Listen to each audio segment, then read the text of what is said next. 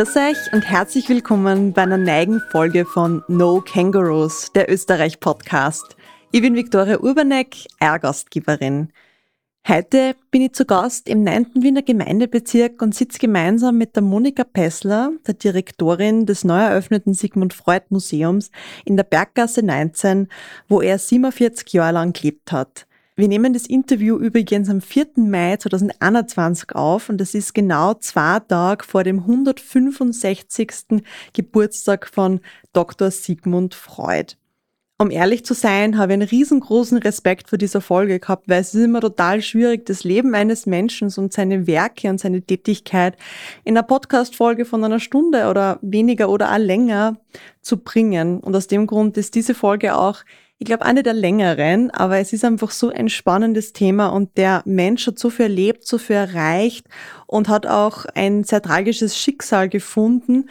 Und es ist mir einfach ein Anliegen, diese Geschichte so ausführlich, wie es eben geht, in ungefähr 60, 70 Minuten mit euch zu teilen. Und jetzt hätte ich gesagt, starten wir.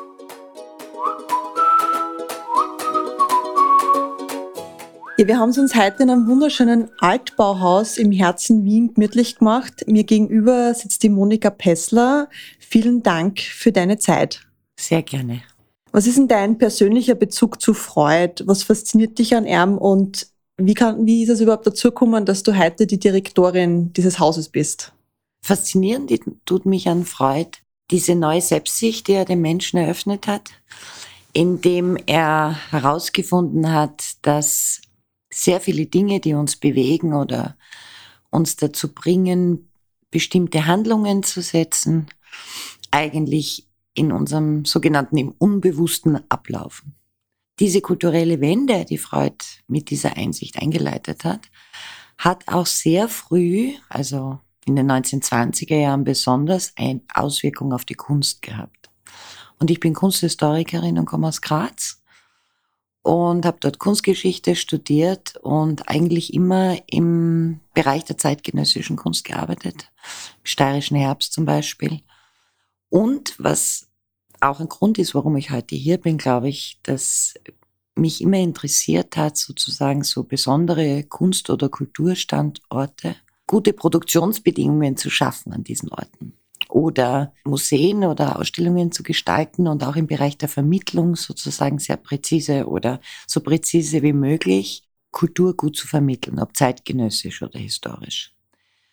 Und als ich nach Wien gekommen bin, 2000, war ich dann äh, zeitlang auch äh, also im Künstleratelier beim Peter Kogler beschäftigt, aber auch für die österreichische Friedrich und Lilien Kiesler Privatstiftung. Und das ist auch ein historischer Ort, sozusagen, weil eine monographische Stiftung, Institution, die sich mit einem historischen Kulturgut des Friedrich Kiesler, der Architekt war, beschäftigt. Und da war zehn Jahre lang meine Aufgabe sozusagen, diese Privatstiftung zu leiten und sein Werk zu vermitteln. Und nach zehn Jahren habe ich gedacht, da war gerade das Freud-Museum ausgeschrieben und ich habe mir gedacht, das ist eine wunderbare Gelegenheit, einmal die Monographie zu wechseln sozusagen und mich für Sigmund Freud zu verwenden und einzusetzen. Und habe diese Ausschreibung, habe diese, den Job dann auch bekommen. Und deshalb bin ich hier. Ja, schön, dass ihr da einer Steirerin gegenüber sitzt. genau, genau der Podcast würde nicht nur quasi Orte vermitteln, sondern auch die Geschichten und die Persönlichkeiten. Ich sage einmal, also ich nehme an, dass jeder, der den Podcast hört, auch mit dem Namen Sigmund Freud was anfangen kann. Er ist äh, Mitte des 19. Jahrhunderts in Freiberg in Mähren, also im heutigen Osten von Tschechien geboren und ist dann irgendwie über Umwege nach Wien gekommen. Kannst du mal seine seine jungen Jahre einmal ein bisschen zusammenfassen und ihn beschreiben, wie das mit seiner Familie damals war? Ja, also wir müssen uns vorstellen, dass Sigmund Freud als Dreijähriger äh, Mähren verlassen musste. Wir wissen aus seinen Erinnerungen, dass er sich sein Leben lang an die Wälder und an die Felder, seinen Heimatort gut erinnert hat. Er erzählt auch von seinen ersten Erfahrungen mit dem Zugfahren, die ihm eigentlich Angst gemacht haben. Ist zuerst über Leipzig mit seiner Mutter und seiner Schwester, die damals schon geboren war, die älteste Schwester, über Leipzig nach Wien gekommen. Und der Jakob, sein Vater, war Kaufmann und ihm war aber nicht erlaubt, ein Geschäft in Leipzig zu eröffnen. Das mhm. war Juden damals die nicht wirtschaftlich sehr gut ausgestattet waren, nicht möglich und so sind sie weiter nach Wien gekommen. Das heißt, in der damaligen Zeit war Freud sozusagen ein zurgraster jüdischer Bub, mhm. Kind. Es sind dann noch weitere Mädchen und ein Bruder geboren worden. Also insgesamt hat, ist Freud in Wien mit fünf Schwestern und seinem Bruder Alexander aufgewachsen. Sie sind oft umgezogen, im zweiten, im dritten, im neunten Bezirk immer wieder verschiedene Wohnungen äh, beziehen müssen. Aber was wir gut wissen äh, aus seiner Jugend, dass er natürlich sozusagen als der älteste Sohn, er hatte auch Halbbrüder, ein Bruder ist kurz nach der Geburt gestorben, aber das war noch in Mähren. Er ist aber hier in Wien sozusagen als der älteste Sohn ein besonders bevorzugtes Kind gewesen. Seine Mutter hat ihn den goldenen Siege genannt. Mhm. Und es ging so weit, dass er, er ist dann ins Leopold-Gymnasium gegangen und damit der junge Herr des Hauses, kann man sagen, genug Zeit und Ruhe zum Studieren hat. Wissen wir, wurde den Mädchen verboten, Klavier zu spielen.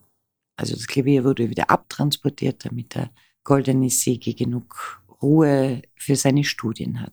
Und nach dem Abschluss des Gymnasiums, also nach der Matura, hat er dann angefangen, zuerst wollte er Philosophie studieren und Jus studieren und dann hat er begonnen, aber mit dem Medizinstudium. War dann auf, hat, ist eigentlich sein, sein Abschluss hat er in der Neuropathologie. Also er hat sich als Neurologe sozusagen zu Beginn sehr interessiert für äh, Gewebsschnitte, für Nervenschnitte, hat auch neue Verfahren entwickelt, war immer schon sehr innovativ und hat aber natürlich dadurch, dass er bei Meinert auch auf der psychiatrischen Abteilung gearbeitet hat, ist er auch mit diesen psychiatrischen Fällen sozusagen konfrontiert gewesen.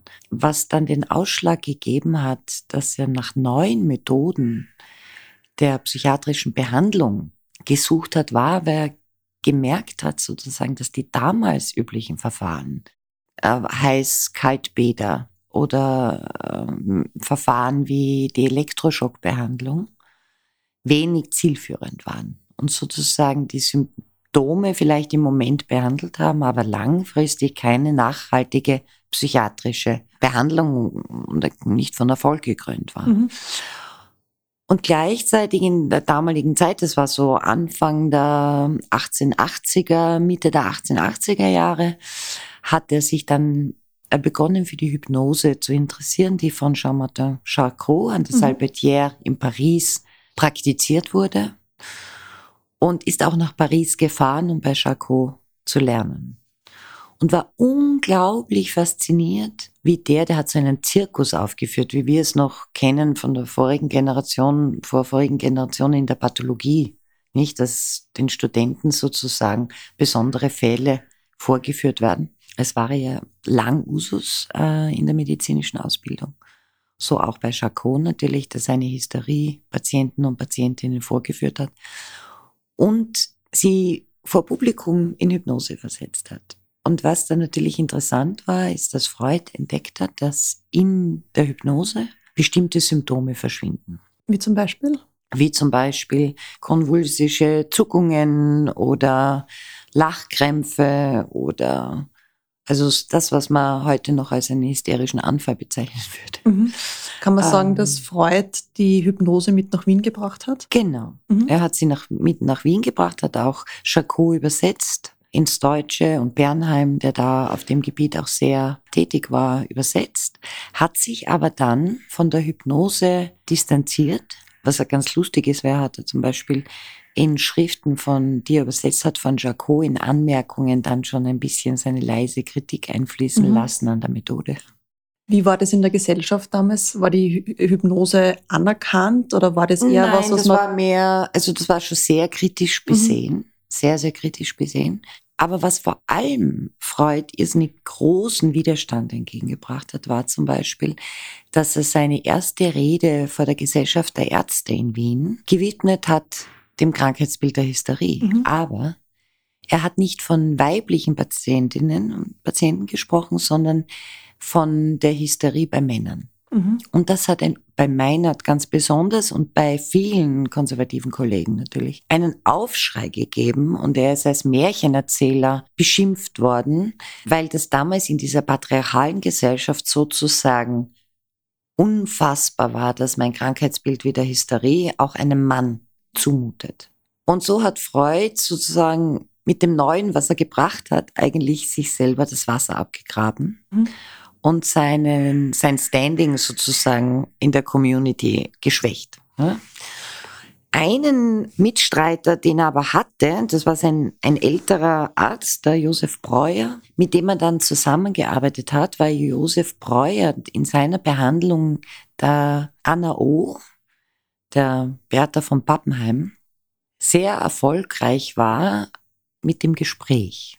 Das heißt, Freud hat Josef Breuer dabei beobachtet, wie der seine Patientin behandelt und wie die in dem Moment, wo sie sprechen kann über ihre Erfahrungen und, und ihre Ängste, es zu einer starken Beruhigung ihrer der Nerven kommt mhm. einfach mhm. und auch diese Symptome verschwinden. Krankheitssymptome wie nicht sprechen können oder sich nicht bewegen können, nicht mehr gehen können. Die Bertha von Pappenheim hat das auch genannt Chimney Sweeping, also den Raufankehren, also unter Breuer und Freud haben diese Methode des Sprechens, wo sozusagen diese aufgestauten Energien dann abgeführt werden, dadurch, dass man erzählt, als die kathartische Methode bezeichnet, das heißt das Reinigende, ne, die Katharsis, die Reinigung. Basierend eigentlich auf diesen Erkenntnissen, die Josef Breuer entwickelt hat, hat Freud dann weiter äh, seine Theorien entwickelt, dann Anfang der 1890er Jahre noch ganz der Verführungstheorie äh, verhaftet, mhm. wo er davon ausgegangen ist, dass alle hysterischen, aber auch paranoiden Zustände zurückzuführen sind auf einen sexuellen Missbrauch. Weil natürlich war ein hoher Prozentsatz seiner Patienten waren Frauen, die ihre Träume geschildert haben oder Jugend- und Kindheitserlebnisse als junge Frauen und so wie die Gesellschaft damals auch gestrickt war, sozusagen, bei Freud das erste Mal die Gelegenheit hatten, sozusagen über ihre Unterdrückung oder auch ihre Sexualität oder ihr sexuelles Begehren zu sprechen. Was den Frauen gar nicht so bewusst war, weil Freud sozusagen ihre Schilderungen auch interpretiert oder gedeutet hat. Und bei vielen Fällen war es tatsächlich der Missbrauch der als Widerstand oder Abwehrreaktion sozusagen dieses Unglücklichsein und dieses die Hysterie, wie man es damals genannt hat, zur Folge hatte. Da war eine Patientin zum Beispiel von ihm, die Schwester von Otto Bauer, dem Gründer der Sozialdemokratischen Arbeiterbewegung in Wien, die Ida Bauer. Das war Freuds großes Scheitern. Also in, so, in mhm. unserem Haus, in seiner ersten Ordination war das noch, war sie Patientin und er war der Einzige, der ihr geglaubt hat in ihrer Schilderung, dass sie von einem Freund der Familie sozusagen sexuell belästigt worden ist. Und hat seine Patientin aber damit in die Flucht geschlagen, sozusagen. Und bevor die Therapie noch beendet war, hat sie ihn verlassen. Also Freud hat ja für seine Patientinnen, um die Fallgeschichten beschreiben zu können, auch immer Pseudonyme verwandt und hat sie als Dora, die ist als Dora in die Geschichte der Psychoanalyse eingegangen.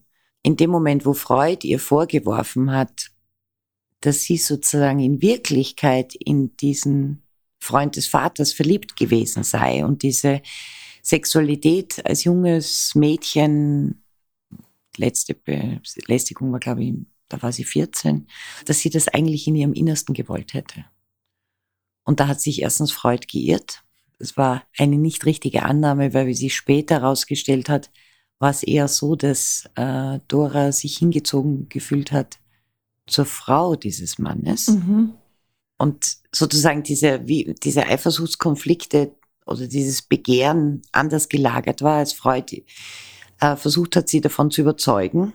Und darauf war die Dora so erbost, die der Bauer, dass sie den Freud verlassen hat und das sozusagen als unvollständige Analyse abgebrochen hat. Mhm. Wie kann man sich so generell die Patienten und Patientinnen von Freud vorstellen? War das eine spezielle Gesellschaftsschicht? Waren das, das ja. halt eher Frauen oder irgendwie das demografisch noch irgendwie einschränkt? Oder gibt es da irgendein ein Muster, das man im Nachhinein vielleicht erkennt? Ich glaube, es lag daran, dass diese Patientinnen von Freud und auch die Männer, die Patienten, natürlich sehr wohlhabend waren und aus, aus der Bildungsschicht, aus einer höheren Bildungsschicht gekommen Kann man heute sind. sagen, was so eine Therapie bei Dr. Freud gekostet hätte? Die war sehr teuer. Also die hat auf heutige Verhältnisse, denke ich, umgerechnet zumindest diese 160, 70 Euro in, der, mhm. in diesen 50 Minuten gekostet, zumindest. Ähm, es gibt da genaue Zahlen, wir wissen das schon, ich habe es noch nicht genau im Kopf. Aber eher im oberen Preissegment. Im oberen Preissegment, er hat da schon sehr, sehr gut verdient. Und äh, sozusagen diese Behandlung konnten sich auch nur die Wohlhabenden leisten. Gleichzeitig hat er aber natürlich auch, er war ja als Neurologe weiterhin tätig und hat auch für Patienten, die sozusagen ihm so eine psychoanalytische Therapie nicht zahlen können, sich auch ihrer angenommen im Besonderen auch zum Beispiel der Katharina, die er beim Wandern auf der Rax kennengelernt hat, der sehr geholfen hat und sich dann auch für die Unterkunft in Kliniken und so weiter für ärmere Leute eingesetzt hat natürlich. Aber das, sein Hauptklientel war aus wohlhabendem Haus. Und was auch interessant ist, ist, dass viele Frauen aus diesen höheren Bildungsschichten wie zum Beispiel die Marie Bonaparte, die aus Paris gekommen ist und ihm später dann bei der Flucht sehr hilfreich war und eine Freundin der Familie geworden ist, sie von ihm behandeln hat lassen und selber dann auch eine Lehranalyse bei Freud gemacht hat und zur Psychoanalytikerin von Freud ausgebildet wurde. Wie auch ganz berühmte Analytikerinnen, die Kolleginnen von Freud waren, die also wie die Helene Deutsch Ärztinnen waren, die das sozusagen nach einer psychiatrischen Ausbildung als Zusatzausbildung oder neurologischen Ausbildung als erweiterte Ausbildung genossen haben. Ja. Ist das quasi offen kommuniziert worden, dass man sich in einer Behandlung bei Dr. Freud befindet oder war das eher so wie leider heute noch ist, dass man sagt, okay, das ist eher was, was man vielleicht seinem Ehepartner sagt oder vielleicht einer guten Freundin. Aber war das oder war das damals eher so, dass man sagt, okay, ja, der und der ist dort Patient? Ich glaube, dass es damals en vogue war. Mhm. Auch. Die Gründe, man wird mit derselben Diskretion vorgegangen sein, über das eigene Leid zu sprechen, sozusagen, wie man das heute tut. Und dahingehend ist es ja auch berechtigt, nicht? Aber es gibt sowas wie eine Intimsphäre und da gehört ein Kranksein natürlich auch dazu, das jetzt nicht geeignet ist, zu sehr öffentlich besprochen mhm. zu werden weil das auch irgendwie mit der Intimität der Menschen und ihr Recht auf Privatheit sozusagen zu tun hat. Aber dass man grundsätzlich in Behandlung beim Professor Freud war, war zumindest ab den 20er Jahren ein Privileg, mit dem man sicher nicht hinter dem Berg gehalten hat, dass man sozusagen von diesem berühmten Professor therapiert wird. Dennoch war es natürlich ein Anliegen, dass man die Privatsphäre da immer schützt. Und da gibt es ja auch einen ganz besonderen Weg, wie man quasi sich verabschiedet hat. Und zwar. Genau. Das haben wir auch in unserem Museumsneubau jetzt ähm, wieder geöffnet, diese geheime Tür. Weil alle, bis heute eigentlich, ist es so, dass der in einer Ordination, in einer psychoanalytischen oder psychotherapeutischen Ordination, es sehr oft ist, dass man ein Wartezimmer hat und dann in, von dem Wartezimmer in den Behandlungsraum geht. Und dort hatte man so genauso strukturiert sind, waren die zwei Ordinationen, die Freud hier in der Berggasse 19 hatte, also einmal im Halbstock im unteren und dann ab 1908 im Mezzanin.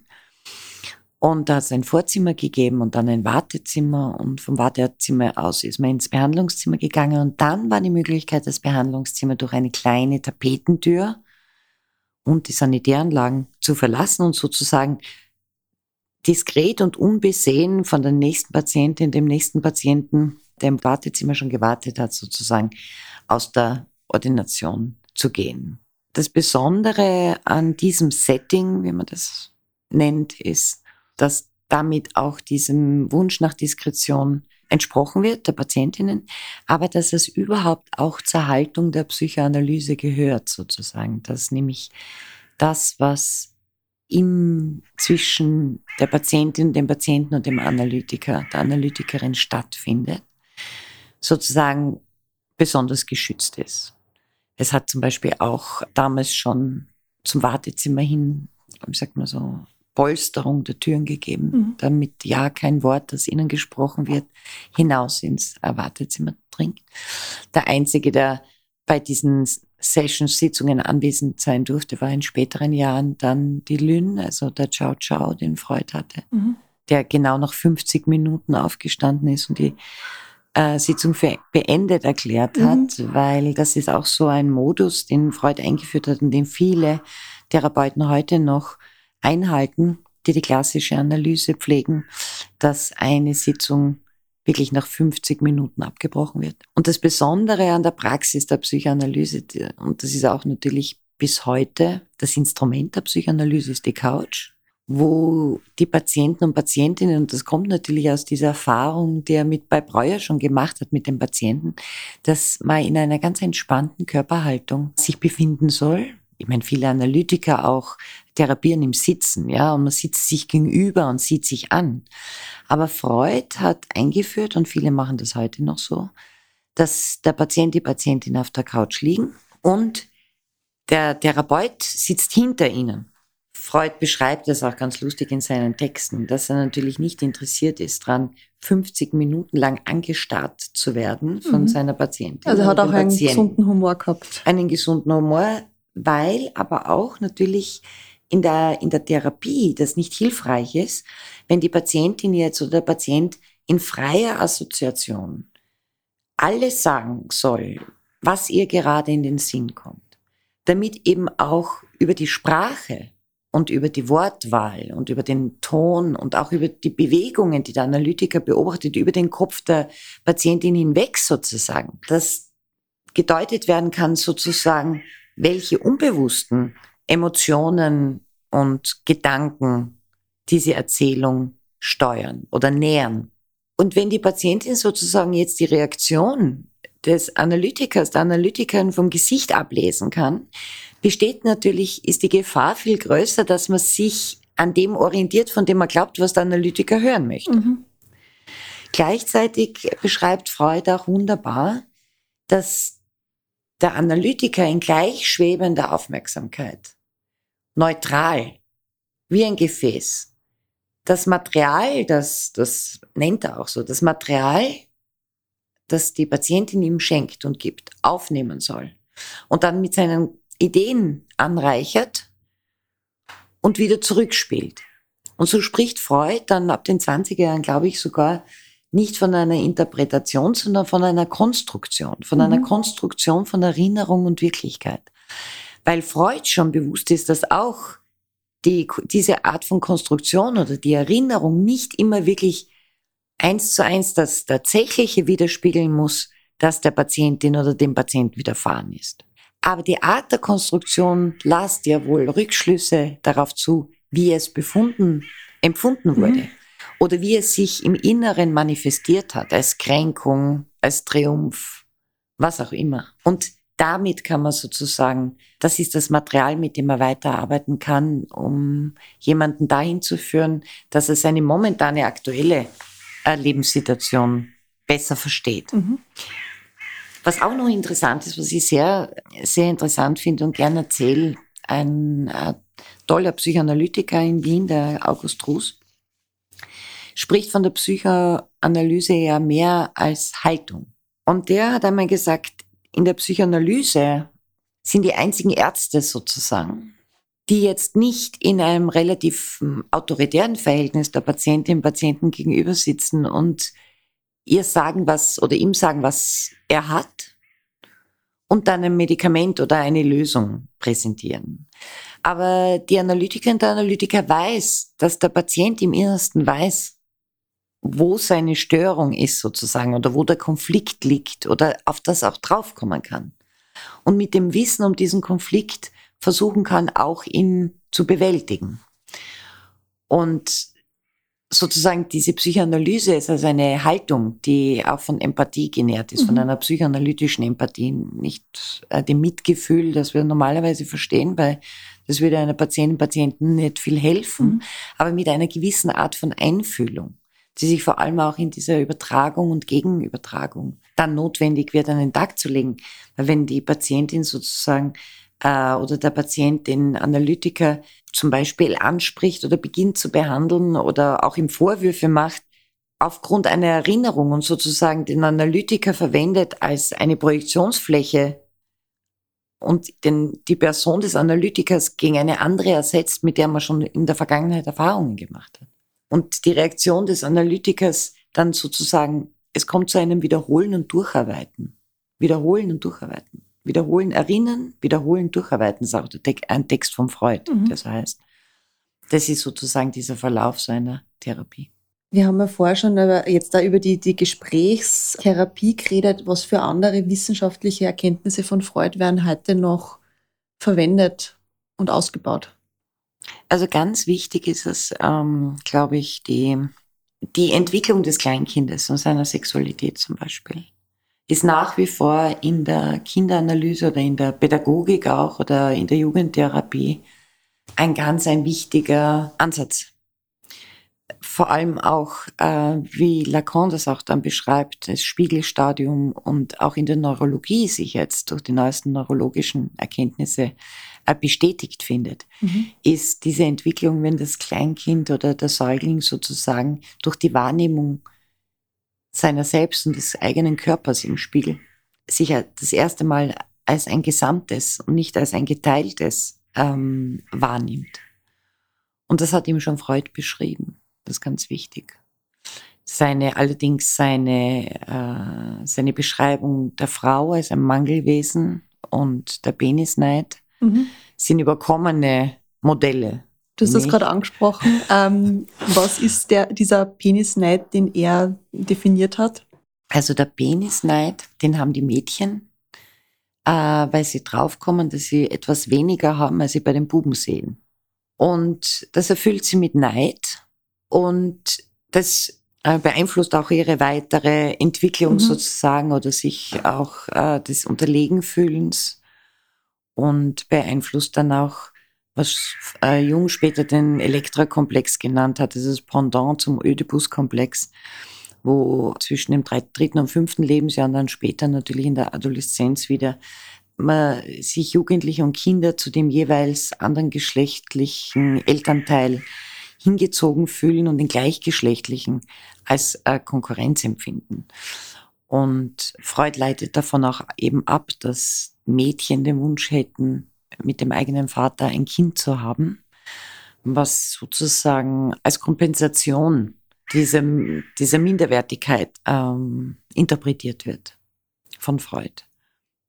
Was in der Form natürlich nicht haltbar ist. Gleichzeitig denke ich, ist es aber so, dass wir auch in den letzten Jahrhundert sehr wohl gesehen haben, dass es diese Hinwendung zum gegengeschlechtlichen Elternteil und das Ablehnen und Auflehnen oder in Konkurrenz treten mit dem gleichgeschlechtlichen natürlich ein ganz ein natürlicher und natürlicher Konflikt ist, der sehr, sehr schwer wiegend sein kann und schmerzhaft sein kann und aber bis heute sozusagen die Basis ist oder dazugehört zum Erwachsenwerden und zur sexuellen Entwicklung und Orientierung.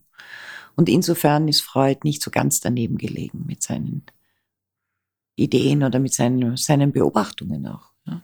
Wie ist das damals aufgenommen worden, dieser Begriff und diese Schilderung, diese Forschung von ihm?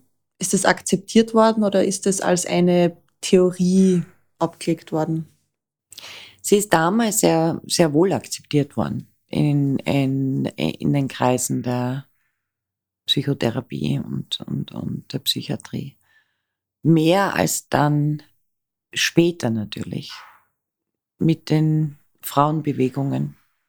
Und der Feminismus hat sich natürlich ganz stark dann gegen Freud gewandt, um sich aber dann letztendlich wieder ihm zuzuwenden, weil äh, man das ja sehr differenziert betrachten muss, weil Freud ja auf einer Seite in der Zeit, in der er gelebt hat, äh, wenn er auch der Patriarch einer Großfamilie war und auch tatsächlich natürlich diese Vaterorientierung Mhm. Auch in seiner Theorie, aber auch im praktischen Leben als Vater und Ehemann äh, und Schwager äh, gelebt hat. Ja? Und gleichzeitig aber, gerade was die Sexualität betrifft zum Beispiel, sehr früh dafür plädiert hat, das kommt ein bisschen auch aus der jüdischen Kultur, der sich ja sehr verbunden hat, gefühlt hat, auch wenn er sich als ungläubigen Juden eben bezeichnet hat, dass es ein ausgewogenes Geschlechterverhältnis sein muss, auch in, das, in der Ausübung der Sexualität. Mhm. Und der Mann nur dann wirkliche Befriedigung finden kann, wenn er auch dafür sorgt oder wenn beide dafür sorgen, dass auch die Frau befriedigt ist und einen Orgasmus hat und so mhm. weiter. Also diese, diese gleich auf Augenhöhe sich zu begegnen in der Sexualität, das war Freud ganz, ganz früh äh, ein Anliegen und ein Maßstab. Und es war ihm auch ein Anliegen in äh, der Ausübung seiner Professionalität, seines Arztberufes, weil und auch in der Akzeptanz, wie viel er von Frauen gelernt hat. Also sozusagen, wo von Arztkollegen seine weiblichen Kolleginnen noch lang unterdrückt wurden in ihrer Entwicklung, hat, war Freud ein Förderer der Frauen und, und auch ein, und hat die in ihrer, in ihrer professionellen Entwicklung auch, auch sehr unterstützt und, und geschätzt als Kolleginnen auf Augenhöhe. Mhm. Es gibt dann auch einen zweiten Begriff mittlerweile im Sprachgebrauch, weil wir jetzt vorher über den Penisneid gesprochen haben. Es gibt ja die, den Begriff äh, des Freudschen Versprechers. Ja.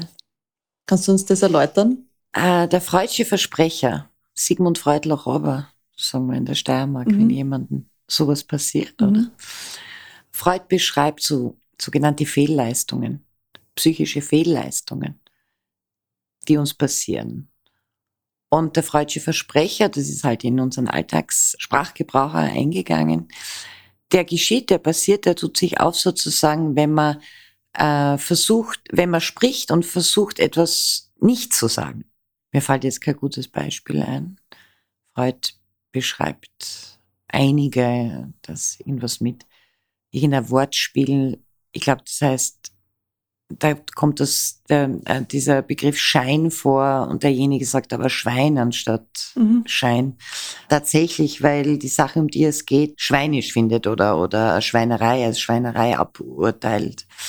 Und solche Versprecher, die uns halt dann einen Hinweis darauf geben, was die Person wirklich denkt oder woran sie tatsächlich mhm. gedacht hat. Das wäre der Freudsche Versprecher.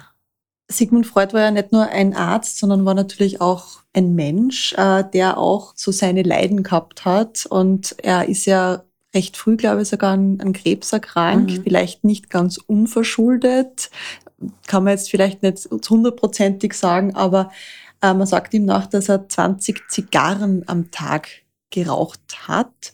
Und er hat im, im Zuge dessen hat er sogar 33 Mal operiert werden müssen, weil er einen was für eine Art von Krebs hat er gehabt? Ein Kieferkrebs. Mhm. Hat ihn das auch in irgendeiner Weise beeinflusst in seiner Tätigkeit? Also wir, er war unglaublich tapfer, glaube ich. Hypochondrisch war er in dem Sinn, glaube ich, nicht. Was ja vielen Ärzten auch nachgesagt wird. Mhm. Er war ein, wohl sehr, sehr, also wir sehen das aus den Korrespondenzen und auch die Anna und alle, die mit ihm gelebt haben bis zum Schluss auch im Londoner Exil ähm, berichten nur davon, wie unglaublich diszipliniert er war. War ja wirklich ein unglaublich arbeitsamer und disziplinierter Mensch. Und natürlich hat sein hoher Zigarrenkonsum mit ziemlicher Wahrscheinlichkeit diesen Krebs verursacht, natürlich. Er hat furchtbar natürlich darunter gelitten. Man muss sich ja vorstellen, er ist eben, wie, sie, wie du schon gesagt hast, diese vielen 33 Operationen insgesamt immer wieder mit den damaligen Methoden. Er hat, es gibt ja auch in London ein, noch die Holzprothese mhm. seines Kiefers, die die Anna immer ihm geholfen hat zu reinigen. Seine Antigone, wie er sie genannt hat, die ihn ja sein Erbe auch bewahrt hat und, und ihn unterstützt hat. Und die einzige seiner Kinder war, das auch äh, Psychoanalyse gemacht hat. Also die war ja ganz eine wunderbare Kinderanalytikerin. Und in der Zeit, wo sie die Ordination aufgesperrt hat, auch hier in der Berggasse in ihren Räumen, war 1923. Und zu dieser Zeit ist auch eben dieser Krebs entdeckt worden, in den 20er Jahren. Freud hat aber trotz dieser sehr starken Einschränkung und Behinderung unglaublich an seinem Arbeitstag, an seinem Dichten festgehalten. Der ist ja auch immer, die Anna hat ihn auch Uhrenmännchen genannt, weil Punkt 12, äh, 30 zum Mittagessen erschienen ist und bis spät und dann nach dem Abendessen vielleicht einmal Tarot gespielt hat mit Freunden, aber dann wieder bis in die späten Nachtstunden gearbeitet hat, um ganz früh aufzustehen und seine Patienten zu empfangen und die neurologischen und am Nachmittag zwischen drei und vier die psychoanalytischen Patienten. Weil wir uns das ja so vorstellen müssen, dass seine Ordination zweigleisig war sozusagen. Also er hat sowohl denjenigen, der vom Kutschbock gefallen ist und sich einen Nerv eingeklemmt hat, mhm. als Laufkundschaft sozusagen in der Berggasse 19 begrüßt, wie auch dann natürlich später immer mehr seine psychoanalytischen Patientinnen und Patienten. Das hat ihn wohl sehr stark beeinträchtigt und umso bemerkenswerter ist dieses Interview. Es gibt ein einziges Audioaufnahme mhm. von Sigmund Freud. Das ist ein BBC-Interview, das er gegeben hat ähm, nach seiner Flucht in London, im Londoner, aus dem Londoner Exil.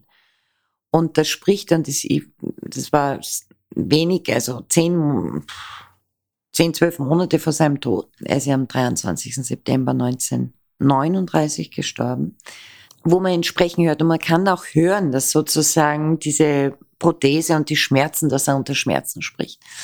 Und das Besondere an diesem Interview, aber er spricht sehr gut, mhm. also auch sehr gut Englisch, sehr gut. Und fällt aber dann mitten in diesem Interview ins Deutsch und sagt plötzlich sowas wie, ich musste meine Heimat verlassen mit 82 Jahren, weil mein Wunsch war, in Freiheit zu sterben. My name is Sigmund Freud.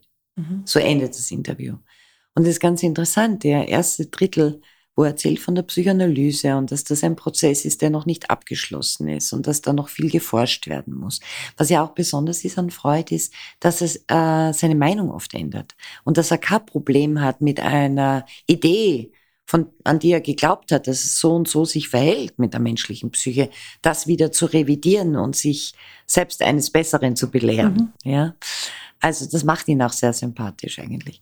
Und wir nach einem Drittel eben im Englischen spricht und, und, und erzählt von der Analyse und dann plötzlich ins Deutsch fällt. Also das ist schon dieser Hinweis, dass es so eine Botschaft ist in den deutschsprachigen Raum, mhm. in die Heimat, von der er auch sagt nach seiner Flucht, dass man schon sehr traurig ist, weil man hat diesen, äh, dieses Gefängnis doch sehr geliebt. Also das sind schon ganz rührende Statements sozusagen, von denen wir wissen, wie es ihm da gegangen ist. Also er war sicher psychisch wie physisch ein gebrochener Mann zum Schluss, soll aber wirklich bis ganz wenige Wochen vor seinem Tod noch gearbeitet haben und hat bis zum Schluss auch bis ganz wenige Tage vor seinem Ableben im September 39 auch Patienten und Patientinnen empfangen. Also er muss ein sehr tapferer Mensch gewesen mhm. sein. Springen wir jetzt noch einmal gerne ins Jahr 38 zurück, weil das gehört einfach dazu. Das ist ganz wichtig, um diesen Teil auch zu erzählen. Er hat sich äh, als nichtgläubiger Jude 38 dann doch entschieden, Wien zu verlassen.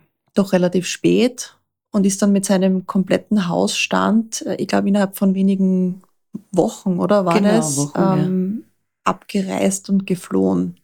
Also Freud war ja so wie seine Schwestern, die ja zurückgeblieben sind. Seine, also vier Schwestern, eine Schwester war in Amerika, die Anna, die auch überlebt hat. Seine Schwestern sind da geblieben und er wollte eigentlich zuerst auch da bleiben, weil er sich gedacht hat, er ist ein renommierter Professor und er ist über 80, also was soll ihm passieren? Und dann war Hitlers Einmarsch im März 38. Er war am 13. März in Wien. Am 12. Linz, am 13. war der Aufmarsch in Wien.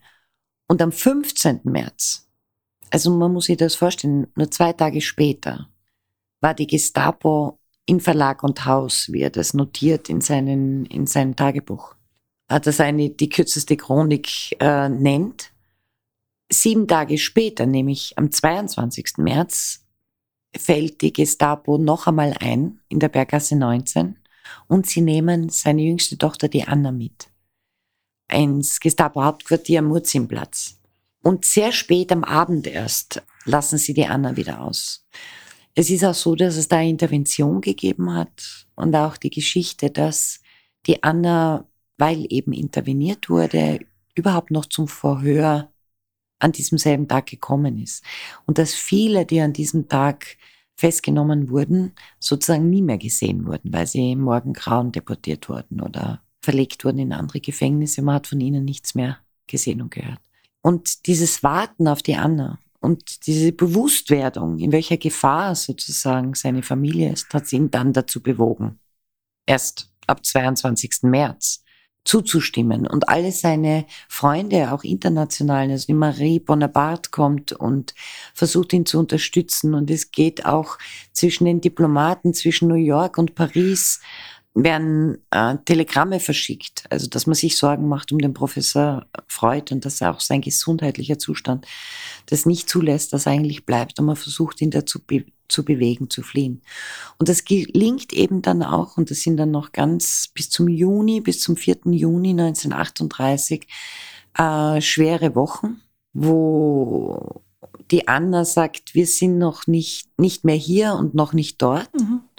Mit diesen Worten diese schreckliche Zeit, dieses In-Between beschreibt, wo es viele Rückschläge gibt auch. Und in dieser Zeit kommt, wird eben auch von einem Kollegen vom Freud, vom August Eichhorn, ein junger Fotograf in die Berggasse geschickt, der Edmund Engelmann, der eben noch Fotos von Freuds Wirkungsstätte machen soll, damit man anhand dieser Fotos einmal ein Museum rekonstruieren kann und, und den, den Arbeits- und Lebensraum von Sigmund Freud auch mal rekonstruieren kann. Und diese Bilder sind ja ganz ein wesentlicher Bestandteil immer aller Freud-Ausstellungen gewesen und jetzt eben auch in unserem Neubau. Aber was dann wirklich geschehen ist, auch äh, mit diesen Wohnungen, was in unserem neuen Museum jetzt auch, weil das stark erweitert wurde von 280 Quadratmetern auf Ausstellungsfläche auf 550 und die Architekten Hermann Tschech und Artek-Architekten und Walter Angonese, das ist diese Architektengemeinschaft, die für einen Umbau verantwortlich zeichnen, die haben ja auch ein weiteres Stiegenhaus eingebaut. Das kann man durch alle Lebensräume von Freud in einem Rundgang gehen. Und in diesem neuen Stiegenhaus gedenken wir auch jener Menschen, die nachdem Freud geflüchtet war, hier auf engstem Raum zusammengepfercht worden sind und auf ihre Deportationen gewartet haben, weil das auch diese, auch in diesem Haus, auch die Wohnungen der Nachbarn übrigens, die im Gegensatz zu Freud, die meisten von ihnen eben den Holocaust nicht überlebt haben. Die meisten Wohnungen in der Berggasse 19 wurden zu sogenannten Judensammelwohnungen eingerichtet. Weil die österreichischen Nationalwiener und österreichischen Nationalsozialisten damals sozusagen das gar nicht so schnell organisieren konnten, 1942, all die äh, Jüdinnen und Juden, Frauen, Männer und Kinder in diesen Massen, also sie, da waren innerhalb von eineinhalb Jahren sind da 40.000 Wohnungen in Wien sozusagen judenfrei gemacht worden. Ja.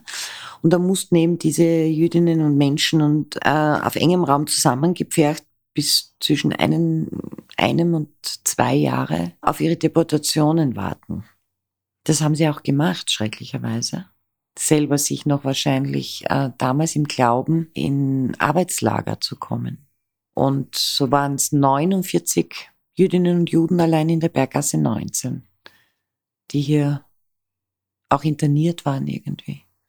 Also das war die Funktion von Freuds Wohnung, nachdem er geflüchtet ist. Und danach sind wieder Privatleute eingezogen, die sehr, sehr günstig diese sozusagen arisierten Wohnungen nicht im Eigentum, aber in Miete zugewiesen bekommen haben. Also Arier, keine Juden natürlich. Später dann ist das Haus von der Stadt Wien erworben worden und dann 2006 anlässlich des 100. Geburtstags von Sigmund Freud an das 1971 gegründete Museum sozusagen mhm. überantwortet worden. Apropos Geburtstag, also wir nehmen das Interview ja am 4. Mai auf und er hat ja am 6. 6. Mai genau, Geburtstag genau, in und zwei Tagen. das wäre sein 165. Geburtstag. Genau. Ich habe noch etwas herausgefunden, das ihn als, als Mensch für mich äh, noch um ein Eizel spannender macht. Und zwar, er ist ja 38 nach äh, London geflohen und 39 hat er für sich beschlossen, seinem, seinem Leben ein Ende zu setzen und hat mit einem Arzt das in die Wege geleitet, kann man sagen. Ja? Mhm. Also er hat einen, einen selbstbestimmten Tod gewählt, was, wie du sagst, ist mit, diesem, mit dieser Audioaufnahme, dass man gemerkt hat, dass er wirklich auch schon unter Schmerzen spricht, dass, dass er für sich auch ein irgendwie angenehmeres Ende gesehen hat. Also er war schon auch als Arzt, glaube ich, dies, hat diese Haltung vertreten, dass wenn das Leiden zu groß wird, ist ja auch ein irrsinnig aktuelles Thema, ne, mhm. ne, wo jetzt die Gesetze geändert werden sollen, was ähm, diese Hilfestellung betrifft, bei Hilfe zum Selbstmord betrifft. Das hat der Freud eben auch für sich in Anspruch genommen. Aber da gibt's eine interessante Geschichte dazu, weil der Max Schur, das war sein Arzt, der mit ihm auch nach London gegangen ist. Also er ist ein bisschen später gekommen, wurde 38 noch, glaube ich, am Blinddarm operiert in Wien und ist dann äh, auch nach London emigriert mit seiner Familie und war dann der Arzt, der Freud betreut hat. Und es war immer klar, dass durch eine hohe Morphiumdosis Freud, wenn das, wenn das Leiden zu schlimm wird, sozusagen getötet werden soll. Das heißt, es war keine Beihilfe zum Selbstmord, sondern er sollte, der Arzt sollte ihm diese Sterbehilfe leisten. Und tatsächlich war es aber so, dass der Max Schur damals gar nicht anwesend war, in der Nacht zum 23. September. Aber es hat eine Ärztin gegeben, die Josephine Strauß, die eine enge Verbündete und enge Freundin der Familie war und auch aus Wien ins Exil gegangen ist nach London und eine ganz enge Freundin der Anna war. Wenige Tage vorher, der Schur musste weg, ich glaube, er ist nach Amerika weitergefahren, also gereist. Und es war aber absehbar sozusagen, dass dieser Zeitpunkt jetzt bald sein wird, wo man Freud versucht, das Sterben zu erleichtern eigentlich. Und er soll angeblich diese Morphiumdosen vorbereitet haben für die Josephine Strauß, damit die Anna oder die Josephine Strauß sozusagen helfen können, wenn es notwendig ist. Und so soll sich es auch tatsächlich abgespielt haben. In den Biografien allerdings nimmt der Max Schur das auf sich in der Nacherzählung, um die damals noch lebende Josephine Strauß, in, die selber Ärztin war, zu schützen weil das damals natürlich auch ein Straftatbestand war. Und tatsächlich soll sie ihm dann die letztendlich äh, letale Dosis verabreicht haben. Das ist so was nicht wirklich publiziert ist, aber ich, ich finde es sehr anders gelesen. Ja, eben. genau. Äh, ich finde es eine sehr berührende Geschichte und zwar auch von einem feministischen Standpunkt aus, weil wir wissen, äh, der Max Schur erzählt ja dann auch, dass wie er den Freud fragt, quasi dieses Gespräch hat ein paar Tage vorher, äh, es ist schon so schlimm und das so schwer, wann, wann ist es soweit? Und der Freud ihm dann geantwortet haben soll, ja, frag die Anna.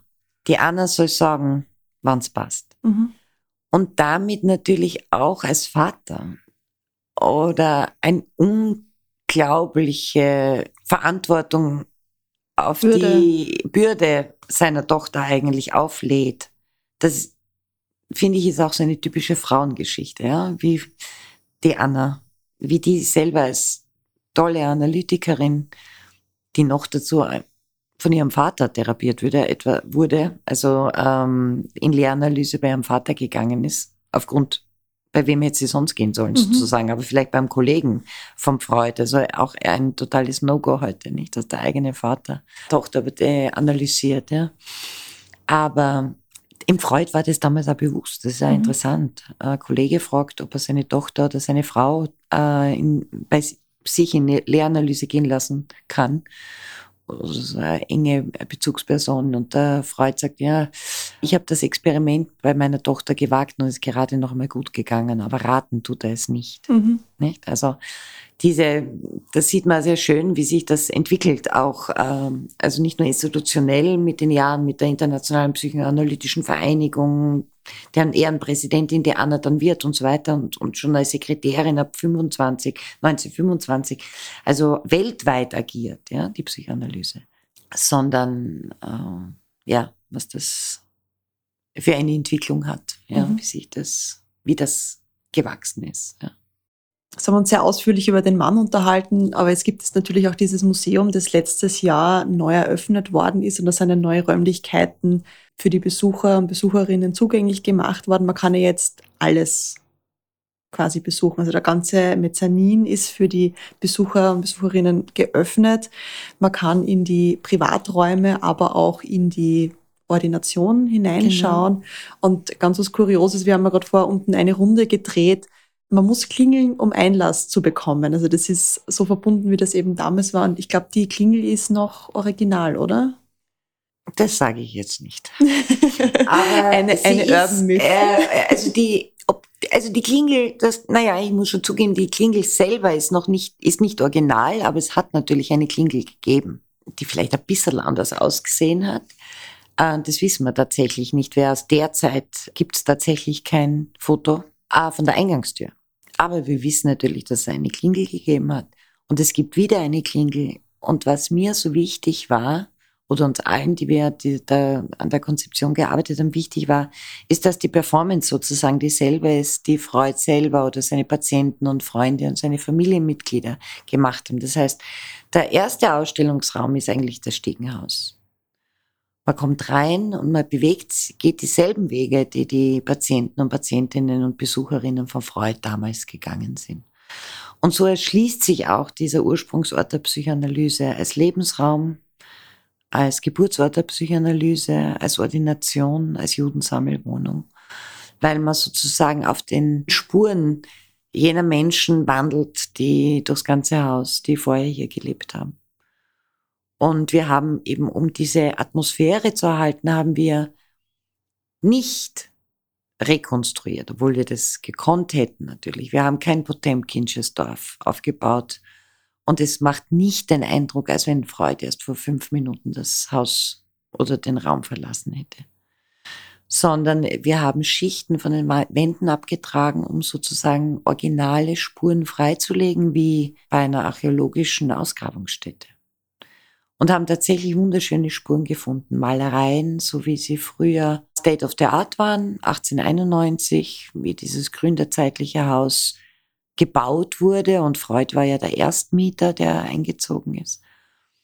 Und auch, das war auch dem Hermann Tschech, dem Architekten sehr wichtig, auch Spuren, wie man es die wir haben wir belassen, dass man auch sieht, wie die Institution Museum sich verändert hat, nicht? Weil das Museum war ja zuerst in den 70er Jahren waren nur zwei Räume, ehemalige Behandlungs- und Arbeitszimmer von Freud und das Wartezimmer und die Garderobe.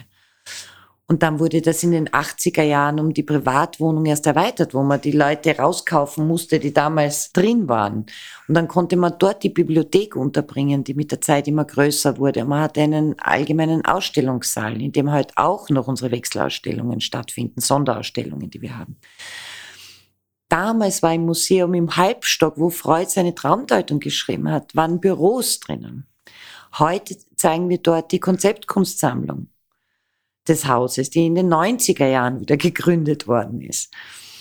Oberhalb des Mezzanins, also im ersten Stock, befindet sich das Wissenschaftszentrum, ja, also das Archiv des Museums, die ganze Bibliothek mit mehr als 40.000 Bänden. Das ist die größte psychoanalytische Fachbibliothek Europas mittlerweile.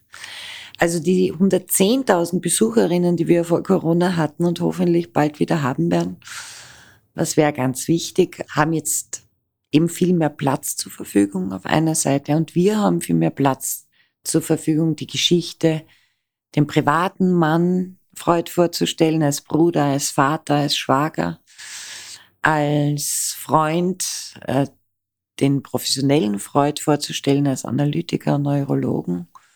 Auch die Kunst zu präsentieren, die sich eben, davon bin ich am Anfang äh, eigentlich ausgegangen, wie du mich gefragt hast, wie ich dazu komme. Weil natürlich in meinem Studium oder meiner Auseinandersetzung mit der Kunst den Einfluss, den die Psychoanalyse auf den Surrealismus schon und den Dadaismus hatte ab den 1920er Jahren und auch immer ganz stark von der zeitgenössischen Kunst rezipiert wird. Ja. Und wir zeigen ja heute zum Beispiel als besondere Kunstinstallation an dieser Schnittfläche von innen und außen in unserem Schaufenster, das heißt jetzt Schauraum Berggasse 19, die Installation vom amerikanischen Kunst Künstler Robert Longo, der Freud, die Wohnung von Freud schon gezeichnet hat, in den um 2010, 2011 herum.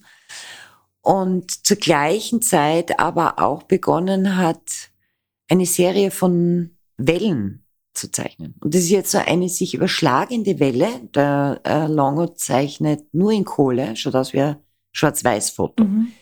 Aber es ist eine ganz wunderbare Kohlezeichnung eigentlich. Und dieses Bild, dieses Sujet, und da fließen die Dinge dann wieder, werden, äh, sind so kongruent und, und, und das passt dann so.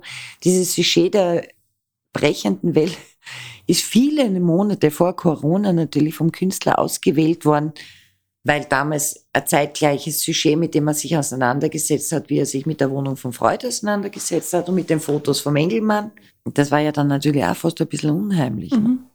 dass man dieses Sujet zeigt äh, und dann in der Pandemie aufsperrt und äh, das so zum Signet einer Zeit wird auch. Ja? Mhm. Also das, das Signet der Wiedereröffnung und gleichzeitig darüber hinaus so ein Symbol für diese schwierige Zeit ist, ja, die wir ja gerade erleben. Man kann ja das Museum jetzt nicht nur als Besucher, Besucherin erleben, sondern ihr habt jetzt auch seit letztem Jahr ein, einen Ort zum Verweilen, also ein gemütliches Kaffeehaus, auf das man dann hoffentlich bald wieder zugreifen können und sich da einfach ein bisschen vielleicht inspirieren lassen kann oder einfach dieses Wirken noch ein bisschen in sich aufnimmt. Auf das freuen wir uns auch schon. Das hatten wir bis jetzt ja noch nicht, noch nicht. Und das Foyer ist ja so, dass es, es ist natürlich ein Hausmuseum. Das heißt, es ist in all seinen, es ist eingeschränkt im Raum. Es hat natürlich Konzepte gegeben, was sie denn Hof zu überdachen oder Ideen vorne einen Glaskasten hinzustellen, aber das wäre alles furchtbar gewesen, weil man sozusagen die Authentizität des Ortes zerstört hätte. Mhm. Und ein Hausmuseum, finde ich, muss ein Hausmuseum bleiben. Und deswegen leben wir, auch wenn wir erweitert sind, sozusagen mit einem kleinen Café und mit einem kleinen Bookshop. Aber ich glaube, dass das mehr Sinn macht, auch den Ort adäquat erfahren mhm. zu können. Ich habe noch ein paar Schmankerl und besondere Fakten recherchiert und yeah. ähm, das war recht, recht spannend. Also kurz bevor der Euro eingeführt wurde, hat es äh, zum Jubiläum eine 50-Schilling-Münze gegeben mit dem Abbild von Freud. Und er ist ja auch auf dem Geldschein, auf dem 50-Schilling-Schein äh, mhm. schon sehr lange. Ja? Und deswegen ist er da auch in meinem Bücherregal hinter Glas. Das ist eine Kunstarbeit, die von einem Analytiker eigentlich, wo man sieht, wie Freud sozusagen zu den großen Söhnen der Stadt Wien oder Österreichs mhm. dann wieder gezählt wird. Was anderes, was ich äh, erfahren habe, ist, dass seine Handschrift digitalisiert worden ist und man die gegen ein paar Euros im Internet sich downloaden kann und jetzt quasi seine eigenen Briefe schreiben könnte mit verschiedenen Buchstaben und aus verschiedenen Briefen von ihm hat das jemand digitalisiert und man, man könnte jetzt mit der Handschrift von Freud Briefe drucken. Das höre ich tatsächlich das erste Mal. Ich kann dir das gerne schicken. Wirklich? Das war sehr, sehr lustig. Es gibt verschiedene Schriftbilder, weil jeder immer wieder anders schreibt und da gibt es ein paar verschiedene Schriftbilder. Ja. Unglaublich. Das heißt, man muss gewappnet sein, auch die ein oder andere Fälschung jetzt am Kunstmarkt oder am, am, am, am Markt in den Auktionshäusern zu finden. Briefe, in denen vielleicht ganz neue Theorien ja. äh, äh, entwickelt werden. Spannend. Und was ich auch noch rausgefunden habe, es wurden ein Mondkrater und ein Asteroid nach ihm benannt. Mhm. Bin schon gespannt, was es noch alles gibt. Ja. Gibt es von deiner Seite noch irgendwas, was du gerne anbringen möchtest? Irgendeine Anekdote, irgendeinen Appell? Ein Appell? Ich glaube, dass ähm, ein Appell will ich nicht anbringen, aber ich glaube, dass es sich auszahlt, sozusagen, nicht nur das Freud-Museum zu besuchen, sondern auch seine wissenschaftlichen oder seine Veranstaltungen, Wir hatten gestern zum Beispiel eine wunderbare Buchpräsentation über die Schwierigkeiten der Adoleszenz, Schwierigkeiten von Jugendlichen, von der Gertraud Im Wille, die ihr Buch vorgestellt hat, das wirklich eine ganz tolle Publikation ist, die sehr aus psychoanalytischer Perspektive, und das hat auch mit Corona zu tun, die Schwierigkeiten, die Jugendliche haben können im beim Erwachsenwerden geschildert werden und gleichzeitig aber, und das ist in der Analyse ganz wichtig, vor allem in der Kinder- und Jugendanalyse, auch dieses Beziehungsfeld äh, betrachtet wird zwischen Kindern und Eltern, pa neuen Partnern, geschiedener Eltern und, und, und. Das heißt, für mich ist das Freud-Museum ja ein Ort, wo man quasi auf der Basis der historischen Erkenntnisse sich mit aktuellen Themen in unserer Gesellschaft, aber auch in der Politik auseinandersetzt. So haben wir jetzt am die nächste diesjährige Freud-Vorlesung wird von einer Lacanianerin, der Colette Soler aus Paris gesprochen und die, äh, und das kann man dann auch nachhören auf unserer Webpage, die spricht über die Psychoanalyse und Politik zum Beispiel. Also, und das sind Tendenzen, die auch in einem Leitgedanken, den wir jetzt formuliert haben, das kann man auch nachlesen auf unserer Homepage, äh, versucht haben, dem, äh, die unserem Wissenschaftsprogramm so einen Rahmen zu geben und das heißt freisprechen. Und das ist auch ein bisschen ein politisches Statement, weil es ganz wichtig ist sozusagen, und da hat die Psychoanalyse auch Instrumente, wie man mit Respekt und gleichzeitig Empathie und Würde auch ein Auseinandersetzungen haben kann, um sozusagen eine bessere, ein besseres Miteinander, besseres soziales Miteinander zu gewinnen. Und ich glaube, dass die Psychoanalyse als Haltung und auch als Kulturtheorie ganz wichtig für unsere Zeit ist und für die aktuelle Entwicklung unserer Gesellschaft. Ja, vielen herzlichen Dank für deine Zeit. Ja, ich danke dir für deine Geduld auch.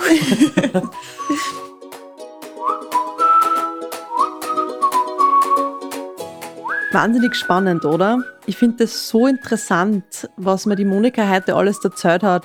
Von ganz, ich sage mal, Banalitäten oder Sachen, wie er gelebt hat, wie er als Mensch war, aber auch, dass er um ein Haar Jurist worden ist und sein Wissen in einer anderen Fachrichtung vermacht hätte. Wer weiß, was wir sonst vom Sigmund Freud gehört hätten.